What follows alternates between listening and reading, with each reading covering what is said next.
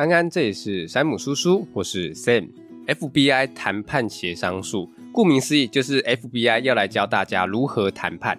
那说到谈判，你们不要觉得谈判好像是警察或是什么大老板、大企业才需要会的东西。其实不管是在家庭还是在职场，大多数的人际互动都是一场谈判。而且谈判其实最终可以浓缩成一个简单的原始冲动。什么冲动呢？就是我要。不管是我要用八十万买下这台车，或是我要老板帮我加薪，或者是我全都要，只要是一方想要从另一方的身上得到某样东西的互动，几乎都是一场谈判。那这本书的作者认为啊，谈判是一种非常必要、非常基本，甚至是非常美妙的事情，因为谈判改变了他的人生，让他的生活过得更好。我自己觉得，只要我们谈判能力好的话，几乎就可以让自己心想事成、万事如意。那新的一年又要到来了哦，这次是农历年。与其在这边祝各位心想事成、万事如意，不如教各位如何才能心想事成、万事如意，对不对？好，那今天要分享的这本 FBI 谈判协商术，我会先跟各位简单的介绍一下作者，再跟各位分享谈判要注意的事情以及谈判的技巧。好，那我们就进入主题吧。一开始先简单的介绍一下这本书的作者，他叫克里斯·佛斯，他在美国的 FBI 工作了二十四年。由于他在 FBI 学的谈判技巧都是对付毒贩、恐怖分子啊，或是一些冷酷无情的杀手，他就想知道他在 FBI 学的技巧可不可以用在一般人上面哦。于是他就去报名参加哈佛法学院的谈判课程。哈佛法学院可以说是谈判理论的中心，是学术的殿堂。能参加这个课程的都是哈佛法学院跟商学院最优秀的学生，以及其他一流大学的学生。所以里面的学生可以说是精英中的精英，就只有他一个局外人。那不去都没事，一去之后就发现他在 FBI 学的技巧根本就无敌啊！他直接屌虐哈佛里面的所有人啊！那作者甚至直接说：“我觉得在座的各位都是垃圾。”哦，没有啦。不过他有说，他觉得哈佛里面的人用的技巧都相当的古老跟过时啊。他认为哈佛里面教的太注重逻辑以及流程，但现实中会遇到人根本就不会照着流程走，也不会跟你讲什么逻辑跟道理啊。所以作者认为，我们在谈判之前，必须要先接受，我们人就是疯狂、不理性、冲动跟受情绪驱使的动物啊。因此，我们在谈判的时候，必须要高度的专注在人类的不理性以及情绪化的那一面哦。所以作者使用的技巧呢，主要就是透过心理战术安抚当事人，引导对方说出需求，建立和谐的气氛，以及拉近彼此的关系哦。想不想知道是什么技巧可以屌虐哈佛的学生？想知道吧？哎，不过在分享谈判技巧之前呢，我们要先来讲谈判要注意的事情哦。谈判要注意跟避免的事情有三个哦。第一个要注意的就是避免偏见。我们在谈判的过程中，应该要带着探索的心态，尽量去挖掘跟观察资讯哦。为什么说要带着探索的心态呢？因为有些聪明人会觉得自己很聪明，他们会觉得自己无所不知，早就掌握了所有的资讯，那这样就容易产生一些偏见，让自己会有先入为主的观念。当你已经有先入为主的观念的时候，你就容易扭曲现实，那这样这个谈判就容易破局。好，那第二个要注意的事，就是聆听。刚刚有说嘛，我们在一开始谈判的时候，要先尽量去观察跟挖掘资讯，所以聆听就很重要了。很多人在谈判的时候，都会把谈判当成辩论赛，脑中想的都是能支持自己立场的观点，完全听不进别人说的话。那这样其实就没有办法谈了。所以，如果想要顺利的跟别人谈判的话，我们就需要有同理心。那这个同理心指的是有能力理解对方的角度，但这不等于同情心哦。理解不等于认同，我们不需要去认同对方的价值观或是信念，我们只需要去理解对方就好了。那想要理解对方的话，一开始就不要去想自己要用什么观点来说服别人，而是先让自己进入聆听模式。试着站在对方的立场去了解对方，尽量引导对方说出自己的需求，把注意力放在对方想说的话，找出对方真正想要的东西，同时安抚对方，建立信任感，这样才有办法跟对方展开真正的对话哦。你就想嘛，如果两边都各说各话，只想着自己的话，那这样要怎么谈得起来，对不对？好，那最后一个谈判要注意的事情就是声音，声音可以说是在沟通中最强大的武器哦。只要说话的声音对了，就能瞬间转换别人的情绪哦。那我们在谈判的过程中，应该要避免过高的语调，因为语调如果太高，就会给别人有一种攻击性跟不确定性的感觉。所以我们要尽可能的让自己的声音散发出温暖、包容、正面的感觉。像作者在谈判的时候，他说他会把他的声音切换成夜间 FM 电台 DJ 的声音，我就觉得切换成夜间电台 DJ 的声音，怎么感觉好像怪怪的？哎，你们想的是不是跟我想的一样？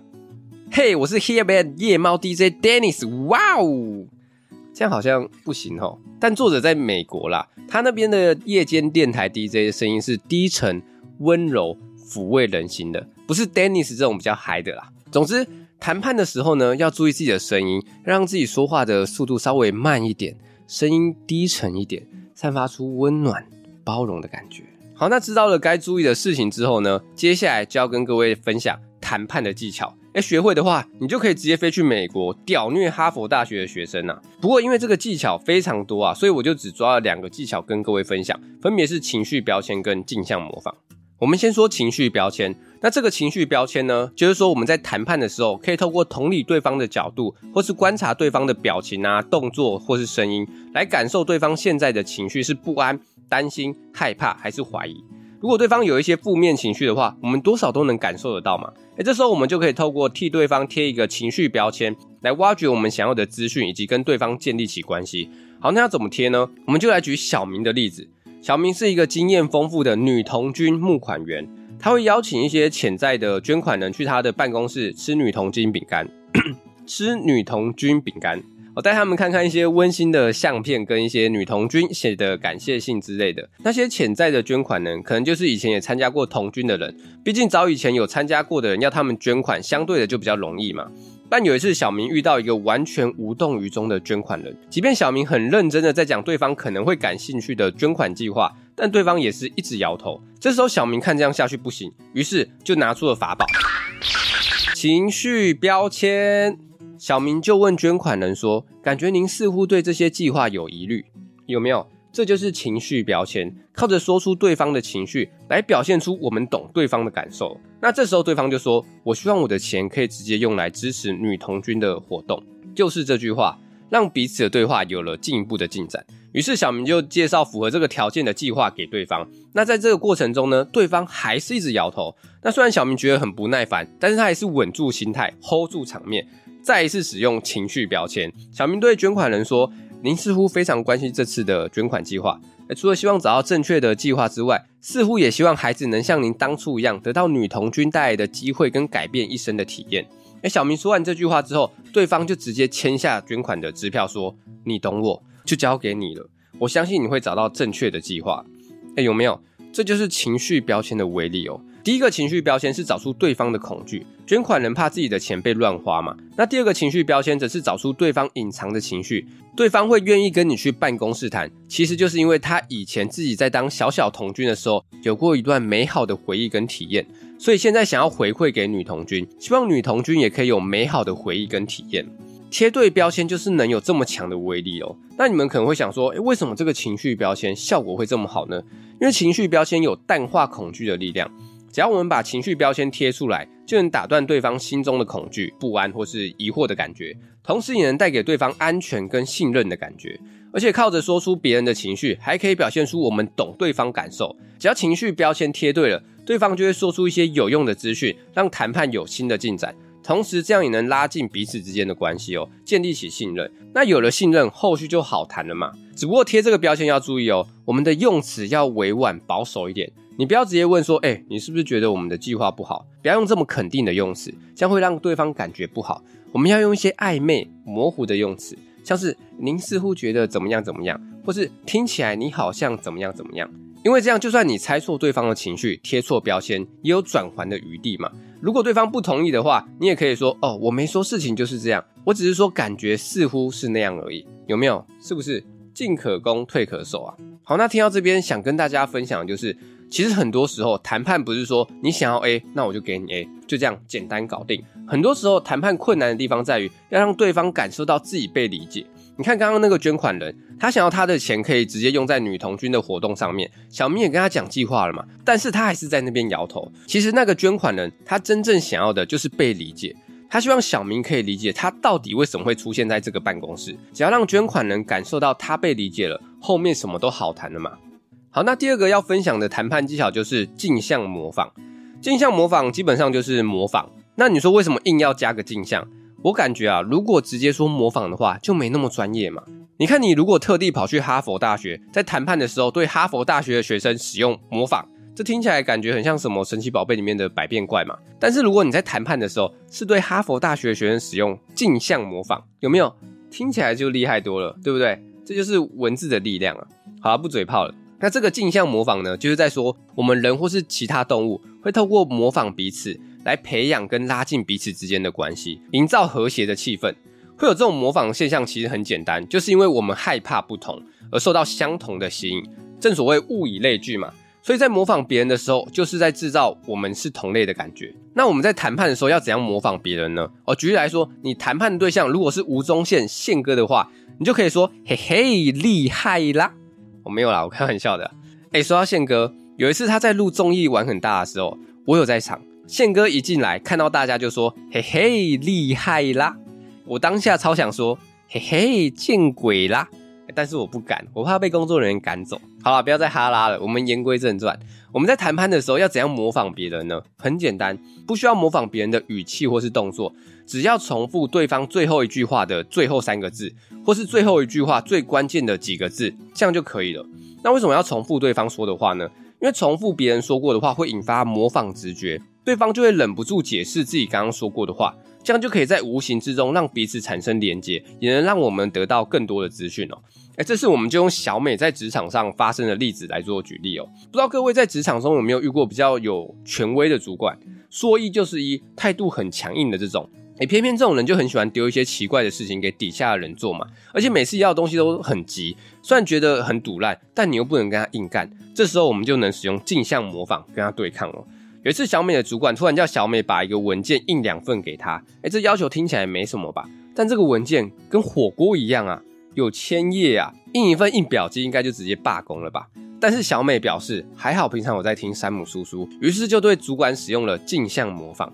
哎，当主管跟小美说把那个文件印两份给我的时候，小美就跟主管说：“哎，不好意思，两份。”哎，主管就说：“没错，一份给客户，一份给我们。”哎小美就说：“哎，不好意思，您是说客户在要纸本，还有我们自己也要一份供内部使用吗？”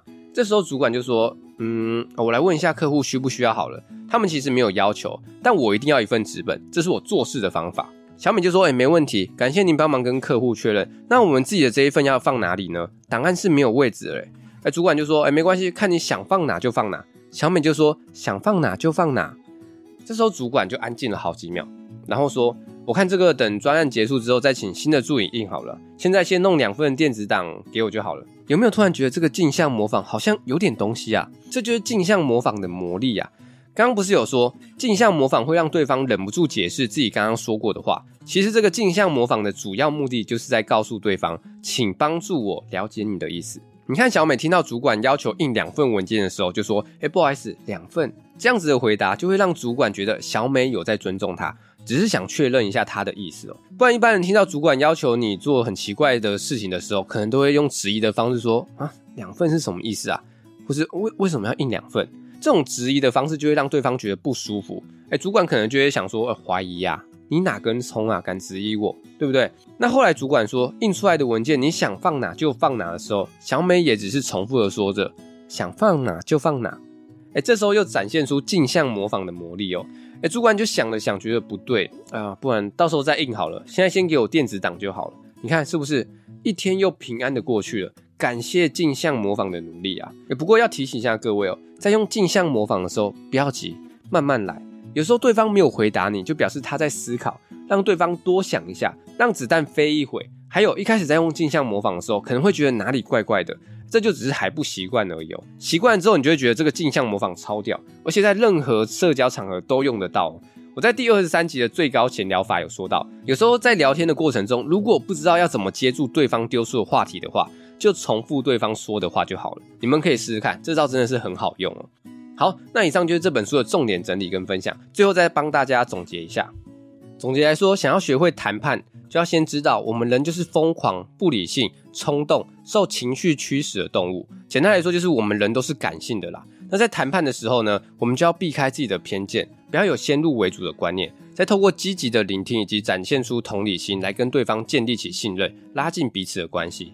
只要能做到这几点，就能让自己谈判成功的几率提高非常多。再搭配今天分享的技巧，透过观察对方，给对方贴一个情绪标签，来让对方知道我们真的懂他。只是贴标签的时候要注意用词委婉一点。我们可以说，诶，你似乎感觉怎么样怎么样，听起来你好像怎么样怎么样，不要那么直接，太直接会让对方感觉不好，或是透过镜像模仿来让对方忍不住解释自己刚刚说过的话，这样就可以在无形之中让彼此产生连结，我们也可以得到更多有用的资讯哦。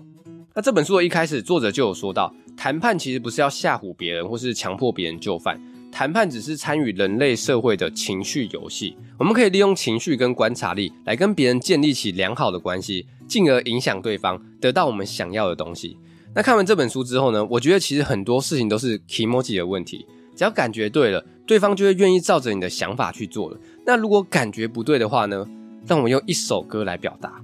哦，这感觉已经不对，我努力再挽回一些些应该体贴的感觉，我没给。你们看，从这两句歌词就能发现，我唱歌其实还算可以吧？哦，不是啊，是从这两句歌词就能发现，我们人呐、有时候要的就是一个感觉，特别是女生，女生很在意感觉嘛，所以有时候我们就不要跟自己的另一半去争什么道理。争一争，如果感觉不对了，你努力再挽回也没有用。反观，只要你给对方一些些体贴的感觉的话，那感觉一对了，今晚你想来点什么的话，应该都点得到了。大家也可以想一下，今天学到的观念跟技巧要怎么样用在你们日常生活中，让自己可以过得更顺遂，心想事成，万事如意。不过还是要提醒各位，不要以为用了一些谈判技巧你就无敌了。不要想说听完这集之后，以后只要主管叫我做事，我都要用学到镜像模仿来让自己平安度过每一天。不要有这么坏坏的想法。有些事该做的还是要做，好不好？学这个只是提高我们谈判成功的几率，不要以为一定能成功哦。那这本书里面其实还讲了很多技巧跟注意的事项，有兴趣的朋友可以买一本来读看看。这本书我蛮推的，有料又好读，赞赞。好，那最后想跟各位分享一位听众的留言，我觉得蛮有趣的。他说他最近跟一位烂同事吵架，至于吵架的勇气呢，不是梁静茹给的，是我还有她老公给的。我想说，我怎么会给各位吵架的勇气呢？我的节目那么 peace and love，对不对？不过吵都吵了，还好你没有挥出超派铁拳呐。希望你吵完之后有比较好，没有的话，这本书推荐给你，看可不可以用书上的一些技巧跟对方沟通看看，看看会不会比较好。那也感谢你的抖内，也顺便祝各位在新的一年工作顺心，事事如意。好，那有什么问题或建议都可以留言跟我说，或私讯我 IG。觉得不错的话，五星支持，鼓励分享一波。要过年喽，呜呼！哎、不对，我这么开心干嘛？现在过年都要发红包了，我已经不是那个可以领红包的少年了。好啦，还是祝各位龙年行大运，阖家其乐融融。那这集就分享到这边，拜。